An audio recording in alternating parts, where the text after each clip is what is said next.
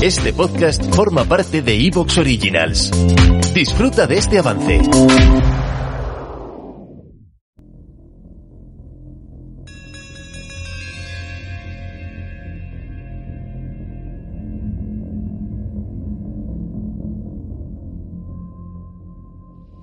Pues fíjate, a mí siempre me ha llamado mucho la atención eh, cuando hablamos en el programa sobre fantasmas y sobre niños, ¿no? Siempre, además, cuando comentas con la gente, cuando te escribe el público, lo que más miedo le dan son los niños fantasmas.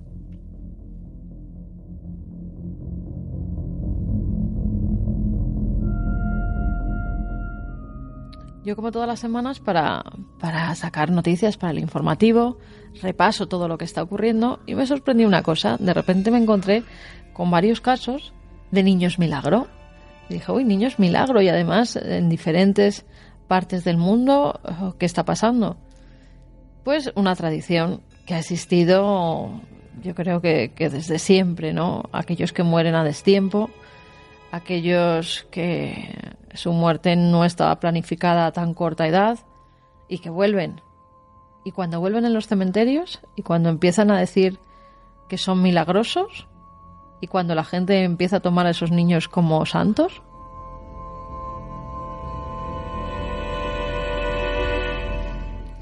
Pues es lo que pasa en cementerios como el de Santa Cruz, en Salta, en Argentina. Allí hay verdadera devoción Mm, por un niño milagroso, un niño que se llamaba Pedrito Sangüeso y no tuvo una vida fácil. Pedrito, al parecer, nació en el seno de una familia muy humilde, hasta tal punto que su madre, que era cabrera y vivía en una montaña, en una especie de choza construida de piedra, eh, tuvo a Pedrito y a un hermano mellizo que nació muerto.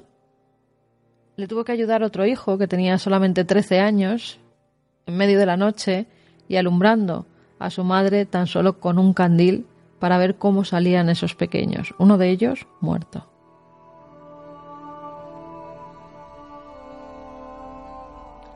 La madre además, eh, aparte de ese parto tan terrible que tuvo en esas circunstancias donde ni siquiera tenían luz corriente, eh, no le pudo dar el pecho a Pedrito porque, porque no tenía, no tenía leche en sus pechos y lo que hacía era eh, amamantarlo con una cabra, lo que tenía, de lo que cuidaba los animales.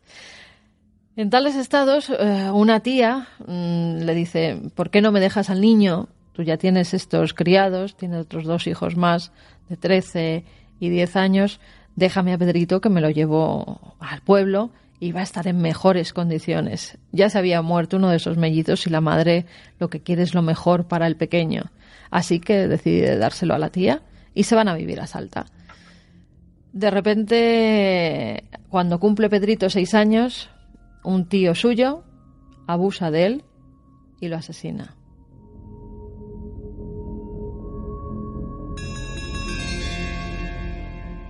El crimen no fue nunca muy bien resuelto porque parece que después de abusar de él le dio con un palo en la cabeza y lo intentó tirar a un río. El contacto del agua con el niño hizo que éste volviera a la vida y el tío, no contento con ello, con el palo, hacía hacia abajo hasta que el niño Pedrito se ahogó.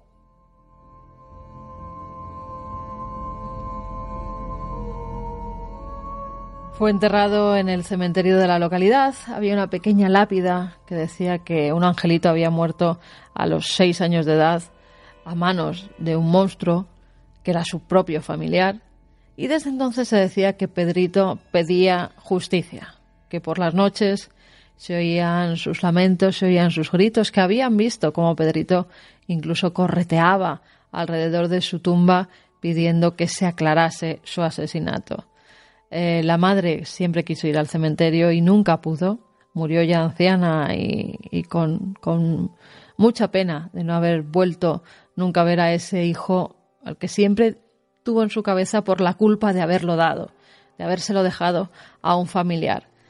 Parece que Pedrito siempre, según cuentan en la localidad, según cuentan las leyendas, busca a esa madre, ¿no? A esa madre que le dio la vida y que le cuidó hasta el último momento, pero que creía que, tendría una vida mejor con esos familiares en la ciudad. al parecer Pedrito se sigue apareciendo porque su tumba hoy en día se ha convertido en un auténtico mausoleo del milagro. Un mausoleo donde todos los días hay juguetes, donde vienen de todas partes de Argentina para pedirle milagros, para pedirle curaciones, para intentar que ayude en asesinatos, para que diga cuál es el culpable. Y al parecer, los cuidadores del cementerio aseguran que esos juguetes a veces aparecen movidos, como si Pedrito por la noche hubiera jugado con ellos. Hasta ese nivel llega el, la fe popular. Lo de preguntarle cosas a Pedrito, claro, tiene su riesgo, porque imagínate que alguien interpreta que el asesino es este, o como un oráculo de los muertos. Eh, pero es que esto es así y es una realidad. Había algunos casos donde lo de poner juguetes en las tumbas de unos niños, esto se hizo mucho tiempo en ¿eh? Canarias, por ejemplo. Esto en Fuerteventura, en el Hierro, hay varios casos de los llamados angelitos y dejándoles como objetos votivos, ¿no? que esto en el fondo conecta con todo lo que ya sabemos del exvoto, de la piecita, la figurita, y que especialmente los niños, como si precisamente por su muerte a destiempo los, los convirtiesen en aoroi, en fuera de hora, es como un poder más inmediato, más hmm. potente para, para conectar con ellos y para que en el fondo nos diga cosas que nosotros no podemos alcanzar. La verdad es que sí, pero es, mucha la tradición, además, que mueven sobre todo esas tumbas de, niños milagreros. Hay otro, y, me viene a la cabeza por lo de los juguetes, porque en este caso es que aparecen removidos y, puestos por todo el cementerio, pero siempre en tumbas de niños. Es otro caso que, sucede también en Córdoba, en Argentina, donde hay un niño también que, en este caso, eh, nació muerto y se cree que... El santo y entre comillas popular es un niño que ya nació muerto. Es un niño que ya nació muerto. Que por tanto estaría en ese limbo a nivel de las creencias religiosas. Exactamente, en ese limbo donde piensan que es un ángel y un ángel que ayuda. Con lo cual, eso que decías tú de los esvotos, de los eh, trajecitos, mm, por ejemplo, de comunión o de los trajecitos de bautizo, van allí y se los ponen. También es un verdadero tenderete, si veis las fotografías, hay un verdadero tenderete eh, donde está puesto de todo, donde le han llevado fotografías. Agradecimientos, ¿no? Agradecimientos por haber intercedido en la curación de un niño también recién nacido o porque el parto de la madre ha ido bien. O sea que los milagros, entre comillas, sobre todo tienen que ver con niños que vienen al mundo, ¿no? O niños enfermos. Y fíjate, en este caso además llevan a los niños a jugar alrededor de la tumba porque creen que también les hacen favores para crecer. O sea que en cierta forma ellos contribuyen. ¿Te está gustando lo que escuchas? Este podcast forma parte de Evox Originals y puedes escucharlo completo y gratis desde la aplicación de Evox. Instálala desde tu store y suscríbete a él para no perderte ningún episodio.